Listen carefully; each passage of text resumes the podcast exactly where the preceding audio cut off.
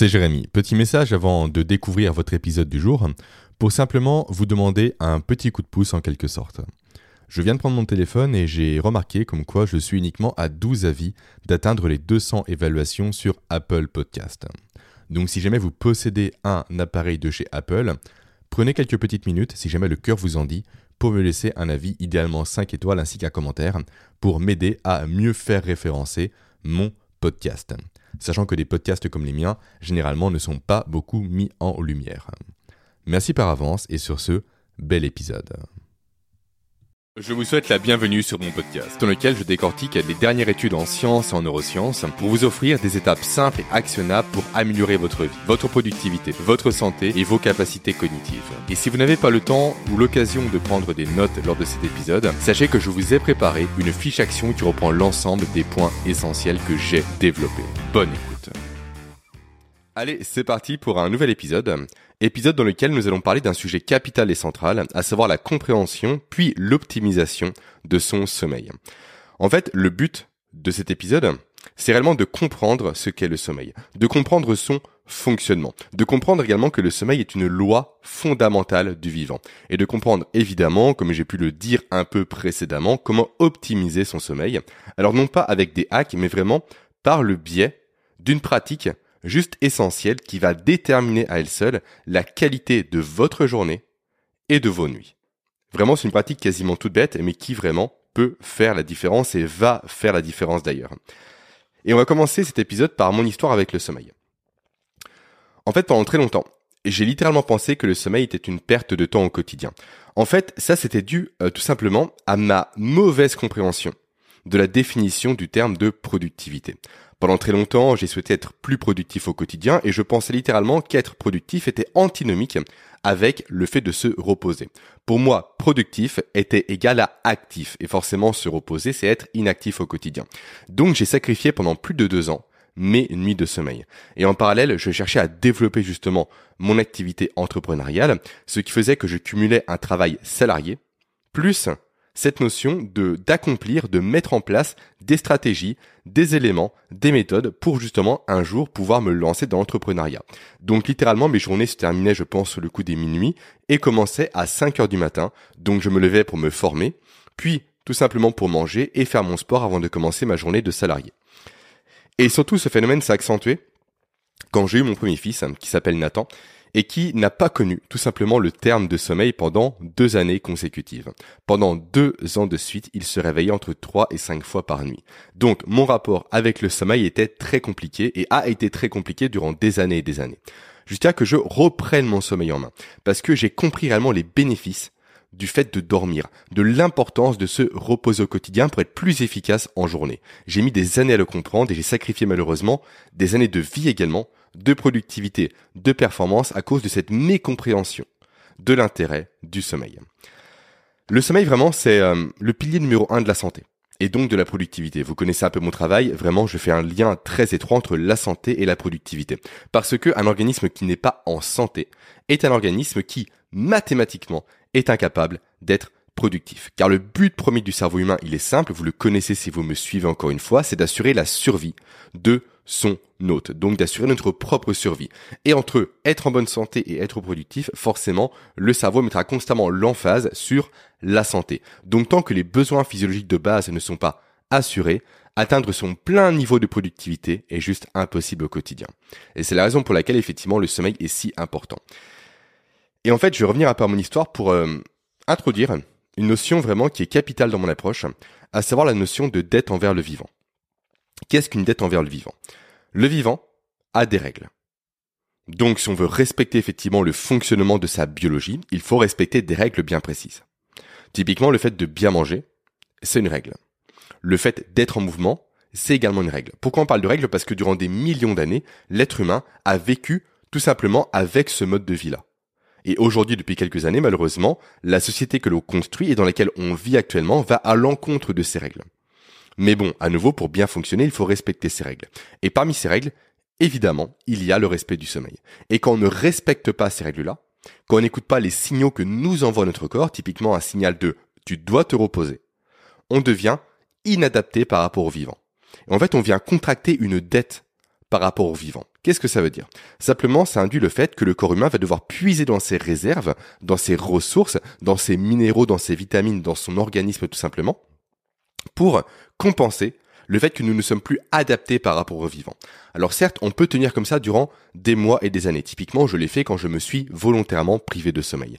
Mais, à terme, une dette, comme une dette à la banque, c'est exactement pareil, une dette envers le vivant doit constamment être remboursée. Et comment elle est remboursée? Tout simplement en termes de maladie, en termes d'années de vie, malheureusement, qui sont supprimées, qui sont réduites, en termes également potentiellement de blessures. Et là, on le voit très bien, par exemple, par rapport aux personnes qui, durant des mois et des mois, travaillent du matin jusqu'à la nuit, sans prendre de pause, sans jamais s'écouter, et qui un jour prennent des vacances et qui finissent immédiatement par tomber malade, ou encore par se blesser dès les vacances arrivées. En effet, le problème de ces personnes, c'est qu'elles sont médiées littéralement au quotidien par l'adrénaline. Et l'adrénaline, en fait, durant des années et des années, a servi à masquer la douleur en cas de danger. Et aujourd'hui, elle fait encore office de masque, de pansement en quelque sorte, de mur antidouleur, quand on oblige le corps humain à aller au-delà de ses limites. Quand on l'oblige à ne pas respecter justement cette notion de règle envers le vivant, cette notion vraiment d'impératif nécessaire à prendre en considération et en compte pour être en pleine santé. Mais dès lors que l'on arrive en vacances, dès lors que ces personnes-là prennent des vacances et donc arrêtent de travailler, le mur d'adrénaline vient s'estomper. Et le barrage que ce mur permettait cède tout simplement. Et là, malheureusement, le corps de ces personnes-là subit toutes les maladies, toutes les douleurs, tous les problèmes qui ont été masqués encore une fois par l'adrénaline. Donc tout simplement, pour être en forme, pour être en pleine santé et donc in fine pour être plus productif, plus performant, pour être vraiment au potentiel maximum au niveau de sa physiologie, de, de, de sa productivité, de sa concentration et j'en passe, il faut respecter les lois du vivant. Et il faut tout simplement ne pas être métaboliquement insultant, ne pas insulter sa physiologie au quotidien par un non-respect des règles tout simplement. Pour comprendre vraiment justement à quel point le sommeil est important, à quel point c'est un pilier aujourd'hui de la pleine santé et donc de la productivité, de la performance et j'en passe, plutôt que de dire ok le sommeil permet tel bénéfice, tel bénéfice, je propose de prendre le contre-pied ici de ce qui se fait traditionnellement en abordant ensemble les conséquences d'une privation ou d'un manque de sommeil. Déjà, il y a une distinction très intéressante et très importante à faire, selon moi. C'est tout simplement la distinction entre les effets d'une privation totale de sommeil et la privation tout simplement partielle de sommeil. En fait, la privation totale, vraiment c'est rare. C'est quelque chose qui est volontairement mis en place. Sauf maladies, effectivement, qui peuvent exister, qui privent littéralement un individu de sommeil malheureusement, mais la personne en question généralement meurt au bout de quelques jours. En effet, déjà pour voir à quel point le sommeil est important, on peut tenir en moyenne 3 jours sans dormir. Ensuite, on peut tenir, je crois, 7 jours sans manger, et on peut tenir, non plus, pardon, 7 jours sans boire et quasiment, je pense, une vingtaine de jours, voire trentaine de jours sans manger. Tout dépend à nouveau son niveau de vitalité de base et j'en passe. Mais vraiment, l'élément qui, lorsqu'il est retiré, pose le plus de problèmes avant la nourriture, avant l'hydratation, c'est justement le sommeil. Donc, on va commencer par la privation totale. Donc là, effectivement, on peut en avoir déjà en cas de maladie, comme je viens de le dire, mais également en cas potentiellement de traumatisme suite à une guerre ou autre où le corps ne se sent jamais rassuré. Et un corps qui n'est pas rassuré n'ira pas dormir parce que le sommeil, c'est une phase de vulnérabilité. Donc s'il y a un stress important, et c'est la raison pour laquelle potentiellement des personnes qui m'écoutent aujourd'hui n'arrivent pas à dormir avant un événement important, parce que le stress généré par cet événement, justement, crée des conditions défavorables pour le sommeil. Les Américains parlent de la notion de tiger in the room, donc le tigre dans la chambre. On ne peut pas dormir avec un tigre présent dans la même pièce que nous, parce que le corps sait qu'il y a un danger immédiat, et donc dormir à nouveau mettrait le corps en péril. Car qui dit encore une fois sommeil dit vulnérabilité. Et en fait, les réponses du corps humain face à un stress sont exactement les mêmes que ce stress soit physique ou psychologique. Et c'est la raison pour laquelle, encore une fois, s'il y a un événement à enjeu qui vous attend potentiellement d'ici un ou deux jours, le sommeil va en être perturbé immédiatement. Donc, je pars un peu dans tous les sens, mais ce sujet est juste passionnant.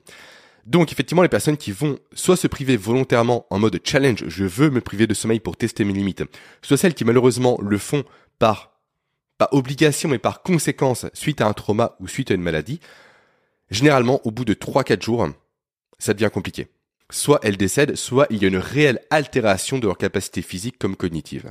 Et c'est la raison pour laquelle d'ailleurs il est interdit au niveau des records mondiaux, au niveau du Guinness Book, de faire des records en lien avec la privation de sommeil. C'est totalement interdit car trop dangereux à l'heure actuelle.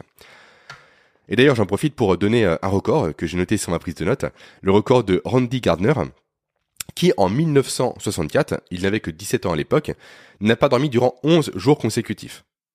Donc là, vous allez me dire, Jérémy, 11 jours, c'est beaucoup plus que 3 jours, effectivement. Et c'est le cas. Mais à nouveau, là, c'est l'exception. Physiologiquement, il a pu tenir autant. Mais, donc là, j'ai noté un peu les conséquences que cette personne a subies et a noté durant ces 11 jours de privation. Déjà, première chose à noter, il avait des micro-sommeils. Il dormait. Le corps, son corps, pardon, le poussait à dormir. Car à nouveau, c'est une obligation, c'est une loi du vivant qu'on ne peut pas outrepasser autant de temps. Après, il avait noté une baisse des performances physiques, une augmentation de son niveau d'agressivité, une instabilité cognitive, des trous de mémoire, des troubles visuels, des troubles alimentaires et encore évidemment une augmentation de la faim. Pourquoi évidemment? Parce que quand on va se priver de sommeil, alors soit volontairement, soit involontairement, on va dérégler la balance leptine et gréline dans le corps humain, donc les hormones qui régissent la faim et la satiété, ce qui va nous pousser à manger davantage. ça, c'est une programmation évolutive qui est toute simple à comprendre. En effet, si on manque de sommeil, inévitablement, on va manquer d'énergie. Et qui dit manque d'énergie, dit besoin pour le corps pour assurer ses chances de survie encore une fois. On en revient constamment quasiment à cette notion de survie. Eh bien, pour assurer ses chances de survie, le corps humain a été programmé pour nous pousser à aller consommer de la nourriture qui est censée nous donner de l'énergie. Donc tout simplement, cette notion de privation de sommeil va activer un mécanisme qui va dire au corps humain, tu dois manger pour compenser justement ton manque de vitalité, ton manque d'apport énergétique pour faire face à la journée qui va t'attendre. Sauf que à l'époque préhistorique, ces éléments-là étaient ponctuels. Aujourd'hui, ça devient chronique, parce que le manque de sommeil à l'heure actuelle est chronique. On est tombé en France sous la barre symbolique des 7 heures de sommeil par nuit, ce qui explique, entre autres, l'augmentation terrifiante de l'obésité à l'heure actuelle. Ensuite, du coup, on va passer maintenant à cette notion non plus de privation de sommeil, mais vraiment en conséquence d'un sommeil, on va dire, négligé. Et en fait, un temps de sommeil sous les 5 heures entraîne automatiquement une diminution, c'est ce que je viens de dire précédemment, de la leptine et une augmentation de la gréline, ce qui engendre de l'obésité comme je viens de le dire, mais également euh, une augmentation des risques de diabète. Parce que naturellement, le corps humain va pousser les personnes qui sont en manque de sommeil à consommer des aliments riches en sucre. Pourquoi? Parce que le sucre est le macronutriment qui, métaboliquement, est le plus simple à digérer et à assimiler. Donc le corps va pousser l'être humain vers des produits sucrés des produits riches en glucose, typiquement des bonbons, typiquement des gâteaux, typiquement des glaces et j'en passe. Et c'est la raison pour laquelle, effectivement, quand on est fatigué, on a tendance à grignoter davantage. À nouveau, c'est un ancrage qui est évolutif et qui a permis la survie de nos ancêtres pendant des milliers d'années. Et là, réellement, il faut comprendre que, vraiment, c'est une phrase qui me tient à cœur et qui s'applique à beaucoup de choses que je partage, que la norme n'est pas la normalité. Et là, je vais en revenir à cette notion de aujourd'hui, on est passé sous la barre des 7 heures de temps de repos par nuit. Il me semble que nous sommes précisément autour des 6h46 ou 47. Je mettrai évidemment les ressources en lien sous l'épisode pour justement compléter les éléments que j'avance. Et donc on en revient à cette phrase que la norme n'est pas la normalité. Qu'est-ce que ça veut dire? Simplement, ce n'est pas parce que tout le monde est fatigué autour de vous. Ce n'est pas parce que tout le monde est malade également. Ce n'est pas parce que tout le monde mange mal également que c'est la normalité ce n'est pas parce que tous ces éléments sont la norme de nos sociétés actuelles que, normalement, on doit suivre ces éléments en question. Et vraiment, c'est une distinction très importante à comprendre. En effet, le corps humain, et le cerveau humain pour être plus précis, est conditionné pour suivre la foule. Et là, je vous renvoie immédiatement à l'expérience de H, qui a montré à quel point, effectivement, que l'être humain préfère tout simplement se conforter à la vie d'une masse d'individus, plutôt que d'exprimer, lui, seul, de façon isolée un avis contradictoire. Qu'est-ce que l'expérience de H? Simplement, c'est une expérience qui a été menée il y a quelques années en arrière, dans laquelle on a placé plusieurs individus face à des bâtons. Donc des bâtons de différentes tailles qui étaient affichés sur un tableau. Il y avait réellement des écarts assez importants entre les bâtons, et l'idée était de demander aux personnes qui faisaient face à ces bâtons en question quel était le plus petit. Et en fait, parmi les personnes expérimentées, parmi les cobayes, on va dire, seule une seule personne était vraiment une personne qui était testée les autres étaient des complices. Et au départ, tout se passait bien. Les gens, on va dire, désignaient constamment le bon bâton, donc celui qui était censé être le plus petit. Et au bout d'un moment, les équipes de H, justement de Solomon H, ont décidé, comment dire, que le groupe devait désigner non plus le bâton le plus petit, mais un bâton aléatoire, et tous le même, et qui n'était, du coup, pas le plus petit. Et donc dès lors que l'on demandait à la foule quel bâton est le plus petit, tout le monde désignait un mauvais bâton, sauf effectivement la personne qui était isolée, qui était le vrai cobaye. Et cette personne-là, systématiquement quasiment, a revu son opinion pour se conforter tout simplement à l'opinion de la foule. Ce qui exprime encore une fois, ce qui démontre très bien encore une fois comme quoi on préfère suivre malheureusement le groupe par peur d'être exclu du groupe, car qui dit exclusion dit malheureusement mort assurée à l'époque préhistorique, à nouveau c'est un ancrage évolutif, plutôt que de dire réellement ce qui nous semble être la vérité. Donc le cerveau humain, effectivement, aura tendance naturellement à suivre la norme, même si la norme n'est pas la normalité à l'heure actuelle. Et réellement, c'est en comprenant ça que j'ai pu reprendre à mon niveau mon sommeil en main, et que j'ai vu littéralement à quel point j'étais sous-performant quand je manquais de sommeil. Et surtout, j'ai remarqué ça pas précisément effectivement quand j'ai repris mon sommeil en main, mais quand mes fils ont interrompu mes nuits. Donc quand je suis retombé dans un schéma de sous-performance. Et ça vraiment c'est impressionnant à remarquer. Souvent on ne remarque pas la croissance positive, mais plus le retour en arrière dans le monde d'avant en quelque sorte. C'est comme une voiture. Souvent on ne remarque pas le bénéfice de changer de voiture, de monter vraiment en gamme. On le remarque pas quand on monte en gamme justement, mais on le remarque davantage quand on revient à son ancien modèle de voiture. C'est là qu'on le remarque tous les problèmes. À quel point le passage de vitesse était plus compliqué. À quel point les sièges étaient moins confortables. À quel point doubler était plus fastidieux. Pour la performance, c'est pareil. Quand vous avez un très très bon niveau de sommeil, retomber en arrière à cause d'une nuit blanche, à cause potentiellement d'un sommeil ponctuel de mauvaise qualité ou à cause d'enfants qui ne dorment pas, vous fait remarquer immédiatement à quel point ne pas dormir vous fait tomber dans un état de sous-performance complet. Voilà, ça c'est la première partie du podcast. Maintenant, passons directement à la notion de qu'est-ce que le sommeil. Ça, c'est intéressant parce que très peu de personnes comprennent réellement ce qu'est le sommeil. Et surtout, très peu de personnes ont une bonne définition du sommeil et ont malheureusement la définition que j'avais moi dans le passé, à savoir le fait que c'est une phase non productive du quotidien, à savoir que c'était une perte de temps pour moi, littéralement de dormir. Alors que le sommeil, véritablement, est certainement la période de la journée, plus précisément de la nuit évidemment, qui est la plus productive qu'il puisse être. Pourquoi je m'explique? En fait, durant le sommeil, il se passe plusieurs choses. Hop, je bois un coup. Plusieurs choses, et notamment deux éléments principaux. Premier élément, c'est la régénération du corps humain. Donc réparation des tissus, croissance tissulaire, potentiellement également de la cicatrisation en cas de blessure ou autre.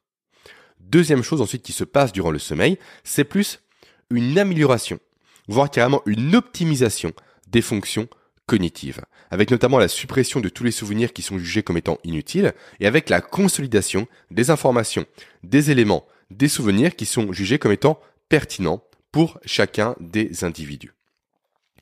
Et en fait, durant le sommeil, il y a trois phases qui sont, qui sont distinctes. Nous avons déjà pour commencer la phase d'éveil. Phase d'éveil qui correspond au micro-réveil que nous avons durant la nuit sans même nous en apercevoir. Et ça, à nouveau, c'est un ancrage, pardon, c'est plutôt un héritage évolutif qui nous vient du fait que pour nos ancêtres, avoir des micro-réveils durant la nuit était essentiel pour assurer leur survie. Pour quelle raison? Simplement parce que ces micro-réveils-là permettaient à leur cerveau d'analyser l'environnement dans lequel se trouvait l'individu pour vérifier si oui ou non il n'y avait pas de danger. Et tout simplement pour activer le mode réveil en quelque sorte en cas de danger, tout simplement analyser. Donc dès qu'il y avait un micro-bruit, une micro-information, un micro-stimuli, automatiquement une phase de micro-réveil s'enclenchait et le cerveau analysait, de façon inconsciente pour nous, l'environnement pour s'assurer que ce stimuli-là n'était pas tout simplement en lien avec un danger immédiat. Ensuite, nous avons également une autre phase qui est la phase de sommeil, cette fois-ci profond, appelé tout simplement aux États-Unis le sommeil NREM pour Non Rapid Eyes Movement, autrement dit un sommeil sans mouvement rapide des yeux, et qui correspond simplement à la phase que j'ai décrite précédemment de récupération physique et de consolidation, voire de cicatrisation tissulaire. Et enfin, nous avons le sommeil appelé paradoxal, qui lui est le sommeil des rêves. Et en fait, durant ce sommeil paradoxal-là, nous avons un mouvement des yeux. Donc là, cette fois-ci, ce n'est pas le non-rapid eyes movement, mais c'est le rapid eyes movement. Donc on parle de sommeil REM. Et justement, on appelle ce sommeil-là le sommeil paradoxal, parce qu'on a mesuré que l'activité cérébrale durant ce sommeil en question était ultra intense. Et donc c'est paradoxal parce qu'on se repose d'une part, on dort tout simplement, on va dire de façon visuelle, on voit une personne qui dort, mais dans son cerveau, il se passe une activité cérébrale juste incroyable, équivalente, voire carrément qui dépasse parfois l'activité cérébrale d'un cerveau éveillé. Et ce qui est intéressant à savoir ici maintenant par rapport à ces phases-là, on va mettre de côté la phase d'éveil, c'est réellement l'asymétrie du sommeil. Qu'est-ce que je veux dire par là? Simplement, on n'est pas sur une logique de répartition parfaite entre ces phases de sommeil paradoxal et sommeil profond tout au long de la nuit. Mais on remarque une véritable asymétrie encore une fois, avec une majorité de sommeil profond en début de nuit et une majorité de sommeil paradoxal en fin de nuit. Donc on commence par le profond, quand on commence à s'endormir avec un petit peu de paradoxal, et plus on va progresser dans la nuit, plus les tendances vont s'inverser, jusqu'à finir effectivement en fin de nuit avec une majorité de sommeil paradoxal. Pourquoi cette répartition asymétrique? C'est super intéressant. Il y a plusieurs théories par rapport à ça, et d'après mes recherches, et d'après ce que j'en comprends moi également, aucune théorie n'a encore arrêté. Et j'ai ma propre théorie. Alors qui n'est pas, on va dire, uniquement de moi, je pense que plusieurs personnes la partagent, mais c'est une théorie vraiment qui m'est venue à l'esprit naturellement, et cette théorie, je l'appuie sur le fait à nouveau que le cerveau a pour but unique la survie des individus. Du coup, quelle est cette théorie? Très bonne question. Cette théorie, c'est le fait que le sommeil profond, donc le sommeil de la récupération physique et musculaire, est plus important, du moins, offre des bénéfices plus intéressants pour la survie que le sommeil paradoxal. En effet, si on est blessé en journée, il est plus intéressant pour le corps humain de commencer à réparer la blessure avant d'engrammer des souvenirs. Parce que si jamais il y a un réveil nocturne à cause d'un prédateur, à cause d'une tribu adverse qui veut nous tuer, voler nos biens, voler la nourriture et j'en passe, il sera plus intéressant d'avoir récupéré physiquement que d'avoir vraiment optimisé ses facultés cognitives. Donc c'est la raison pour laquelle, selon moi, il y a cette asymétrie du sommeil qui a été conservée tout au long de l'évolution. Ensuite, pourquoi nous dormons maintenant? Donc là, on a vu qu'est-ce que le sommeil. Maintenant, pourquoi nous dormons? Qu'est-ce qui fait que, physiquement, nous passons d'un état d'éveil à un état de sommeil. En fait, ce qui nous pousse physiologiquement à dormir, c'est deux forces. Deux forces qui rentrent en jeu. La force chimique d'une part et la force circadienne d'autre part. On va commencer par la force chimique. Cette force, elle est médiée par l'adénosine. L'adénosine, qu'est-ce que c'est? C'est une molécule qui joue le rôle de marqueur de fatigue. Donc, autrement dit, on va commencer par la base. L'énergie en journée est donnée par l'ATP, adénosine triphosphate. L'ATP, c'est comme de l'essence. L'ATP, quand le corps l'utilise, quand il va la métaboliser, quand il va la brûler, si on parle de façon plus vulgarisée, il va générer plusieurs résidus, dont l'adénosine. Et l'adénosine, en fait, c'est le marqueur comme quoi, effectivement, on a dépensé de l'énergie. Et plus l'adénosine va être générée, plus elle va être produite, ce qui équivaut tout simplement à une activité intense et soutenue au quotidien, elle peut être physique comme cognitive d'ailleurs, plus elle va s'accumuler au niveau du cerveau. Et plus elle va faire pencher la balance du côté besoin de dormir, plutôt que du côté besoin de rester éveillé. Donc ça, c'est super intéressant. Autrement dit, plus on va être actif au quotidien, plus la pression du sommeil sera importante en fin de journée. Maintenant, la question qui se pose naturellement, c'est comment l'adénosine est-elle évacuée au niveau du cerveau? Parce que si on cumulait, cumulait, cumulait, cumulait, forcément, on ne pourrait plus vivre au quotidien. Et en fait, elle est tout simplement évacuée durant le sommeil. Tout simplement. Donc, c'est la raison pour laquelle il faut observer un temps de sommeil suffisant pour que le corps humain puisse vider littéralement tous ses stocks d'adénosine. Parce que sans cette observation-là d'un temps de sommeil suffisant, il n'y a pas tout simplement de vidage, d'épuration, de euh, comment dire de suppression des molécules d'ATP qui circulent tout simplement au niveau du cerveau humain. Et c'est la raison pour laquelle encore une fois, cette notion de dette de sommeil généralisée qu'on observe aujourd'hui en France, à savoir cette notion encore une fois de on est sous la barre des 7 heures à l'heure actuelle, est un drame. Car les personnes se réveillent à l'heure actuelle pour la majorité avec des reliquats d'adénosine qui circulent encore dans leur organisme. Ce qui fait que ces personnes-là se réveillent fatiguées chaque matin. Elles commencent avec une balance qui est déjà déréglée, qui penche déjà du côté non pas de l'éveil, mais bel et bien du côté du sommeil. Mais après, il se passe un, élément intéressant, vraiment surprenant. C'est que certes, l'adénosine va venir se cumuler, se cumuler et s'accumuler, mais au bout d'un moment, typiquement quand on va passer une nuit blanche, on remarque que la pression du sommeil vient s'estomper. On remarque même quasiment un regain d'énergie. Passé typiquement, généralement les 5-6 heures du matin, l'énergie revient. Alors que logiquement, l'adénosine faisant son effet devrait nous pousser d'autant plus à aller dormir. Pourquoi ce regain est-il présent? Comment s'explique-t-il physiologiquement parlant? Il s'explique par la deuxième force, à savoir cette fois-ci la force circadienne. Mais avant d'en parler, petit aparté rapide par rapport à la caféine. En effet, souvent les personnes, comment dire, il est communément admis, plutôt, que le café donne de l'énergie. C'est entièrement faux. Le rôle principal du café, et plus précisément de la caféine, donc de la substance active contenue dans le café, c'est le fait de bloquer la capacité que le cerveau humain a capter l'adénosine. Donc tout simplement, de par sa structure moléculaire, la caféine vient bloquer les récepteurs à adénosine. Ce qui fait que la caféine n'est pas un donneur d'énergie, mais c'est un bloqueur de fatigue. Et la nuance est super importante ici. Pour quelle raison?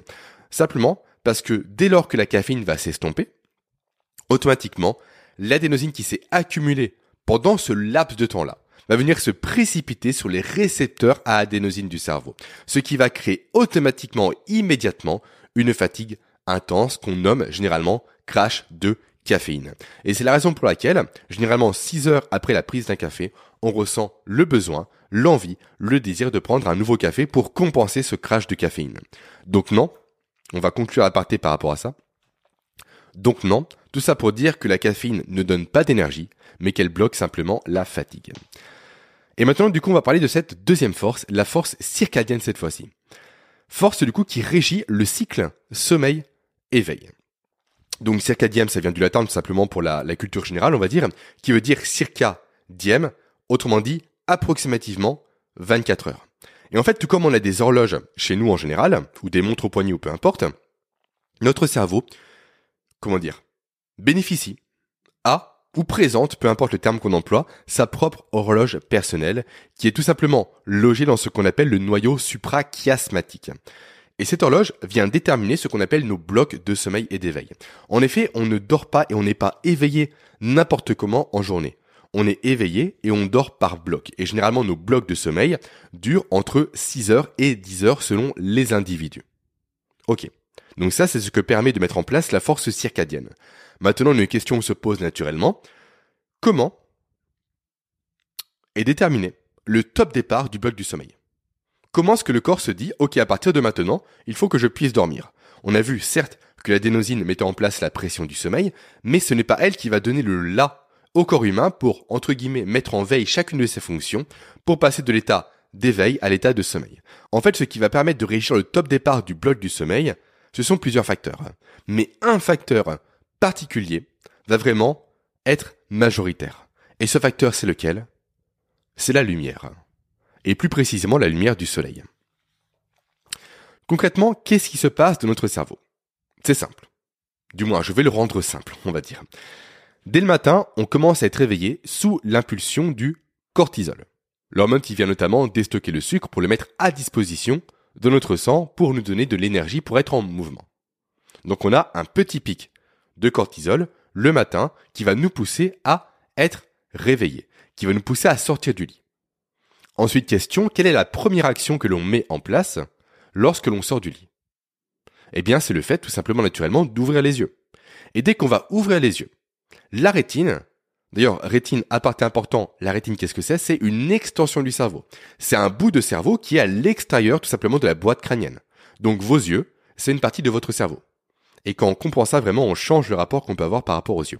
Et en fait, dès que la rétine vient capter les premiers rayons ou n'importe quelle luminosité, en fait, elle vient directement envoyer un signal relais au noyau suprachiasmatique pour dire tout simplement, là c'est le matin, là il faut te réveiller, et là il faut impulser un pic plus important de cortisol pour te mettre en mouvement. Également, il faut impulser une augmentation de la fréquence cardiaque et une augmentation également de la température corporelle pour à nouveau te mettre en mouvement et donc sortir du lit efficacement. Donc ça, c'est vraiment le mécanisme de base. Le mécanisme qui donne de l'énergie à notre corps, l'énergie nécessaire pour être en mouvement. Et qui produit effectivement l'ATP. L'ATP dont on a parlé précédemment, ATP qui va être métabolisé au cours de la journée, dont le résidu sera l'adénosine qui va venir se cumuler et créer la fatigue. Et créer ainsi la sensation de pression du sommeil. Et donc la boucle est bouclée ici. Par contre, quand on comprend ça, quand on comprend l'importance de la lumière qui vient activer tout simplement tout le corps humain en quelque sorte au matin, on comprend qu'il est très important de s'exposer à la lumière du soleil le plus tôt possible après son réveil et de la façon la plus intense possible. Pour quelle raison? Parce que ce signal lumineux intense, quand il sera proche du réveil, va induire un pic de cortisol d'autant plus important dans le corps. Et donc tout simplement un niveau d'énergie d'autant plus important en matinée et pour le reste de la journée.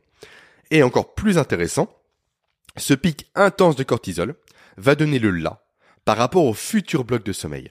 En effet, dès que le corps reçoit l'information d'un réveil le matin, notamment quand ce réveil est intensifié par une exposition à la lumière naturelle, et on verra par la suite comment faire ça efficacement, ça vient déclencher un minuteur dans le corps qui, 12 à 14 heures après ce signal justement de luminosité, va induire la production, le commencement de la production de la mélatonine, à savoir l'hormone du sommeil. Donc, le sommeil se prépare dès le réveil. C'est réellement la qualité du réveil qui va induire la qualité du sommeil. Et ça, c'est super important à comprendre.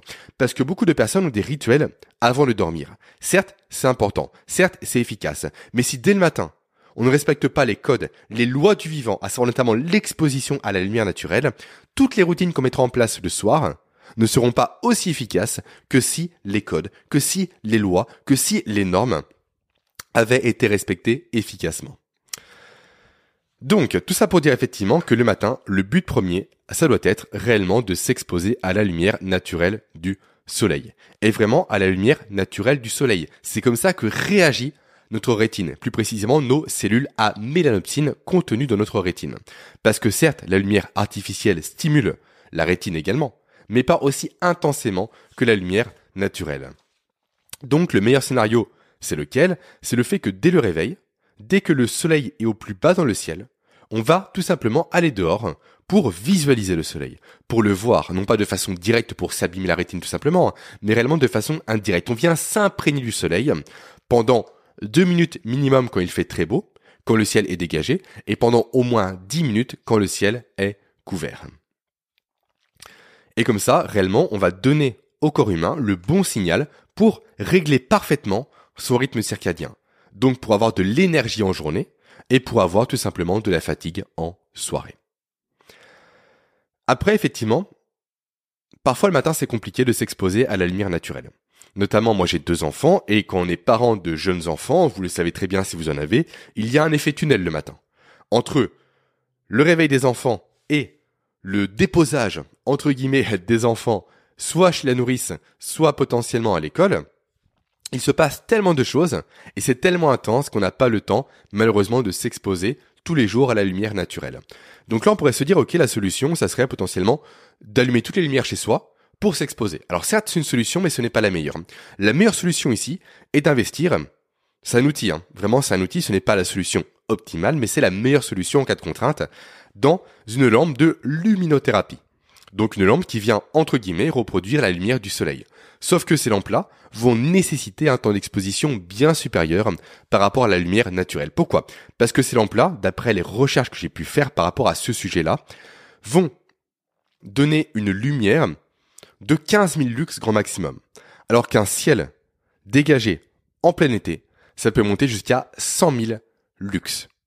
Soit quasiment 10 fois plus. Donc le temps d'exposition devrait être quasiment 10 fois supérieur. Et même avec ce temps d'exposition 10 fois supérieur, malheureusement, les effets ne seront pas autant présents. Donc autant que faire se peut, le matin, allez dehors. Autant que faire se peut, imprégnez-vous de la lumière du soleil pour à nouveau, je résume, induire ce message qui va informer votre corps, plus précisément votre horloge biologique, contenu dans le noyau suprachiasmatique, comme quoi c'est le matin, comme quoi il faut vraiment induire un pic de cortisol qui va vous donner beaucoup d'énergie en journée et qui va induire tout simplement en fin de journée, 12 à 14 heures plus tard, le début de la production de mélatonine qui va vous placer dans les meilleures conditions possibles pour dormir et donc pour tout simplement vider, entre autres, votre accumulation d'adénosine faite en journée.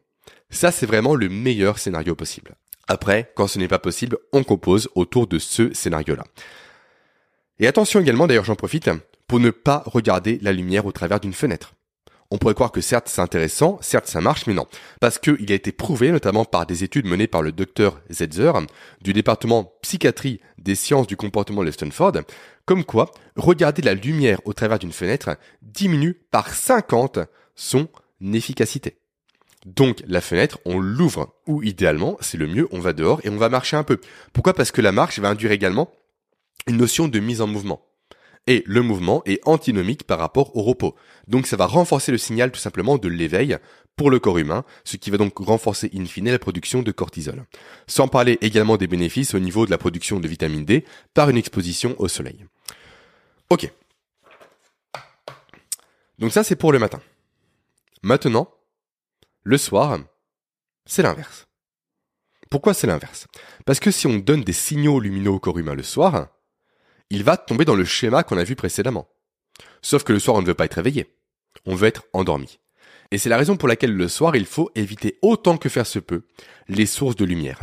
Et notamment ce qu'on appelle les lumières bleues qui vont se rapprocher un tant soit peu de la, comment dire, de la longueur d'onde de la lumière émise par les rayons du soleil. Donc tout ce qui est écran, tout ce qui est téléphone, tout ce qui est télévision, ordinateur et j'en passe. D'autant plus que le soir, le moindre de ces signaux lumineux-là va vraiment suractiver le schéma qu'on a vu précédemment. Pour quelle raison? Parce que la rétine est fatiguée de la journée. Donc elle sera davantage sensible aux éléments lumineux dans son environnement. Alors certes, il existe des filtres sur les écrans. Certes, il existe également des lunettes anti-lumière bleue. Mais tout ça ne sera pas suffisant. Ça va ça diminuer l'impact de la lumière bleue, mais ça ne va pas la supprimer. Mais ça ne va pas le supprimer totalement.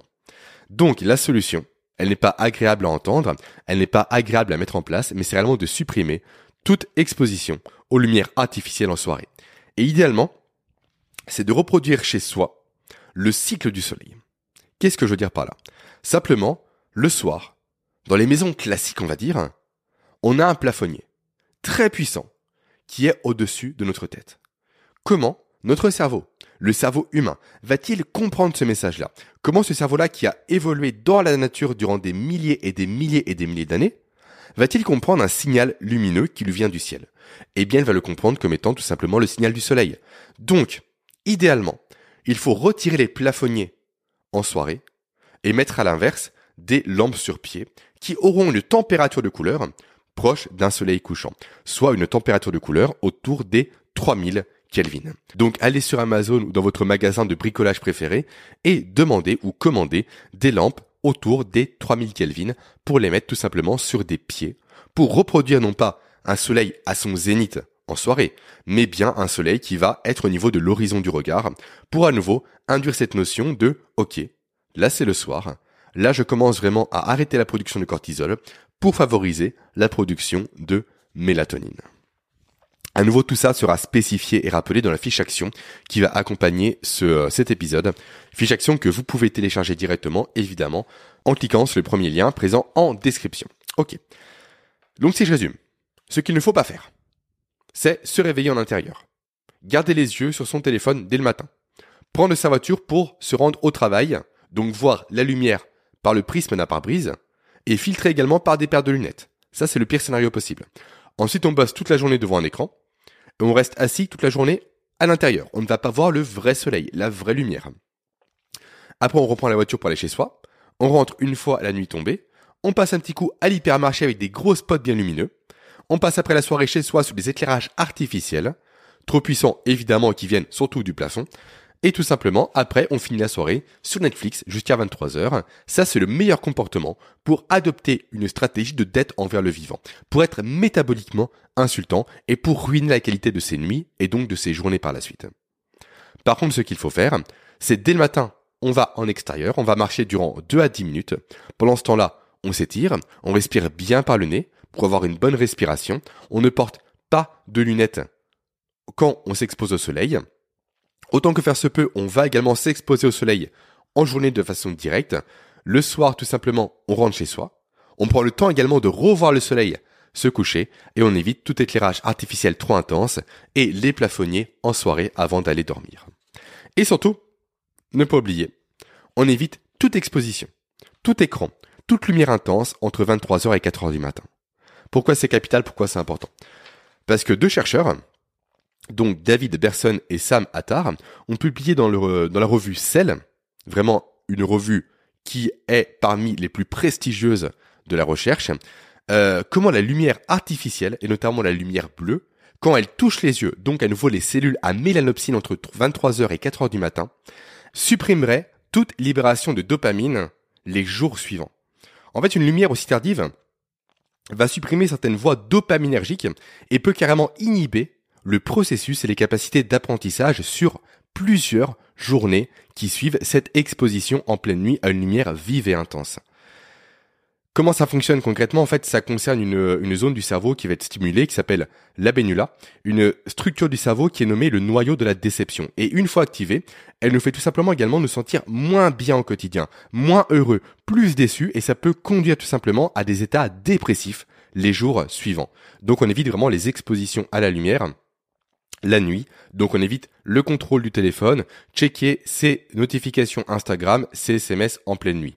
Au pire, pour aller au on s'éclaire un tout petit peu, mais le moins possible. Car moins on sera exposé à cette lumière-là, moins il y aura de risques par rapport à la production de dopamine. Dopamine qui est pour rappel l'hormone de la motivation à atteindre un but précis et à atteindre une ressource et une récompense précise. Ok. Après, un phénomène intéressant qui peut être en lien avec ce que je viens de dire précédemment qui s'appelle le revenge bedtime procrastination. Donc mon accent est comme d'habitude très mauvais, mais grosso modo c'est la procrastination du sommeil. Ça c'est un élément qui a été découvert assez récemment en 2014 par le psychologue Dr Flu Cloise, qui explique que si nous nous retrouvons à scroller le soir sur notre téléphone jusqu'à très tard parfois, sans nous arrêter, c'est pour tout simplement nous venger d'une journée peu satisfaisante. En fait, le cerveau a l'impression de reprendre le contrôle de la journée en maîtrisant son téléphone, alors qu'au final, la seule chose qu'il va faire, c'est nuire à son sommeil. Et parfois, réellement, on peut perdre plusieurs minutes, voire certaines personnes perdent plusieurs heures par nuit de sommeil à cause de ce phénomène de procrastination du sommeil, de revanche que l'on va prendre sur sa journée en prenant son téléphone le soir. Donc autant que faire se peut, pas de téléphone chez soi, du moins pas chez soi, mais proche de son lieu de coucher en soirée, pour éviter les deux problèmes décrits précédemment. On arrive maintenant quasiment à la fin avec deux sujets super importants que je souhaitais aborder. Le premier, c'est la chronobiologie, avec le chronotype. Qu'est-ce qu'un chronotype? En fait, on a vu précédemment, effectivement, comme quoi il y avait plusieurs phases dans le sommeil. Notamment deux phases qui vont nous intéresser ici, le REM et le NREM. NREM, sommeil profond, donc récupération physique. REM, sommeil avec un mouvement oculaire, donc sommeil paradoxal, et donc récupération cognitive, on va dire. Maintenant, la question qui se pose, c'est comment bénéficier à 100% de ces phases-là? On a vu, c'est le fait de dormir précisément durant un certain temps. Sauf que chaque personne n'est pas égal par rapport au sommeil. On a tous un début de phase de sommeil qui va commencer différemment. Et là, le docteur Bruce, Michael Bruce pour être précis, parle dans son livre et dans ses recherches de chronotype. En fait, c'est le fait que chaque personne a une horloge biologique qui lui est propre en quelque sorte. Et on voit à partir de là des grandes tendances au niveau des êtres humains. Avec des personnes qui vont davantage être couche tôt, lève tôt. On les appelle les profils lion. D'autres davantage couche tard, lève tard. On les appelle les loups. D'autres davantage coucher et lever en même temps que le soleil, donc généralement sur le coup des 9h le matin pour le réveil et 23h pour le coucher. On les appelle des ours. Et après, il y a un chronotype un peu particulier qui s'appelle le chronotype des dauphins qui correspond aux personnes victimes d'insomnie. Et en fait, comprendre son chronotype, je vous mettrai bien évidemment un test en ressources sur la fiche action, permet directement de comprendre quand s'endormir efficacement pour bénéficier à 100% de tous ces cycles du sommeil. Car si on s'endort à la mauvaise heure par rapport à son chronotype, on va avoir malheureusement des cycles partiels. Et donc une récupération physique partielle et une optimisation cognitive partielle également. Et en fait, dernier élément sur lequel je tenais réellement à conclure, c'est l'élément de la mesure du sommeil. En effet, on me demande très souvent, dans mes accompagnements, dans mes formations, etc., est-ce que je dois mesurer mon sommeil? Est-ce que je dois prendre une Apple Watch ou autre montre pour mesurer mon sommeil? J'ai envie de dire que non. Personnellement, d'expérience, toutes les personnes que j'ai pu accompagner qui mesuraient leur sommeil sont tombées dans le piège de la loi de Goodhart. Quelle est cette loi? C'est le fait tout simplement que une mesure, lorsqu'elle devient un objectif, n'est plus une bonne mesure. Et le fait souvent de mesurer son sommeil, on transforme la mesure rapidement en objectif. Et en plus, du coup, on se place, pardon, je termine par rapport à ce que je viens de dire, dans une optique de résultat. Je veux atteindre tel résultat par rapport à mon sommeil. Je veux augmenter mon score de sommeil. Et ça, ça crée un stress. Parce que chaque jour, euh, comment dire, où il y aura un échec, sera une pression supplémentaire qui va se mettre en place pour la nuit suivante. Et sauf que, comme on l'a vu dans l'épisode, le stress nuit au sommeil. Parce qu'on ne peut pas dormir avec un tigre dans la chambre, encore une fois. Donc dès lors qu'une mesure se transforme en objectif, ce n'est plus une bonne mesure. À nouveau, c'est la loi de Goodhart. Et ensuite, deuxième élément, mesurer son sommeil, selon moi, nous coupe de nos ressentis. J'ai souvent vu des personnes qui se disaient au réveil, ok, là j'ai bien dormi, là je me sens en forme, qui consultaient ensuite leur montre, qui indiquaient à son niveau que le sommeil n'a pas été de bonne qualité, et automatiquement les gens switchaient, en se disant immédiatement, finalement j'ai pas si bien dormi que ça. Et automatiquement, le corps humain est un organe prédictif qui veut coller aux prévisions, va tout simplement diminuer ses niveaux d'énergie pour coller à la prévision. Et donc la simple lecture d'un mauvais calcul de sommeil, d'un élément qui est antagoniste au ressenti que l'on a, nous personnellement, peut induire une baisse du niveau d'énergie. Et donc une moins bonne journée et une moins bonne productivité. Donc personnellement, je suis davantage dans la recommandation de l'écoute de soi, dans la mesure avec des indicateurs personnels, vraiment sur la base de son ressenti, et non pas sur l'utilisation de technologies la nuit pour mesurer son sommeil. D'autant plus que ces technologies régulièrement envoient des ondes qui sont négatives pour le sommeil. Voilà pour cet épisode assez complet, je pense. Maintenant, j'ai prévu un nouvel épisode sur le sommeil, avec une invitée très spéciale pour moi, dans lequel on parlera réellement des troubles du sommeil et de comment optimiser son sommeil, non pas par la lumière, parce que là on l'a vu aujourd'hui, mais avec tous les à côté qui vont autour, pour réellement avoir un sommeil serein, pour retrouver des bonnes nuits de sommeil, notamment quand on est victime de troubles du sommeil. Ça peut être l'insomnie ou des troubles mineurs, et ça, ça sortira d'ici quelques semaines, mais l'épisode va juste être génial. Maintenant, je vous laisse réagir potentiellement en commentaire si vous le pouvez et partager, si vous le souhaitez, cet épisode à une ou deux personnes qui auraient besoin potentiellement d'en apprendre plus sur le sommeil, sur pourquoi nous dormons et comment optimiser justement la qualité de ces nuits. Et n'oubliez pas encore une fois qu'il y a sous cette vidéo un lien pour télécharger la fiche action relative à cet épisode dans laquelle je résume tout simplement tout ce que je viens de vous partager. Allez, ciao je vous remercie d'avoir écouté cet épisode en entier. Avant de vous laisser, rappelez-vous que vous pouvez télécharger le résumé des actions, des outils, des stratégies et des ressources que j'ai pu citer en cliquant sur le premier lien présent en description. À très bientôt pour un nouvel épisode.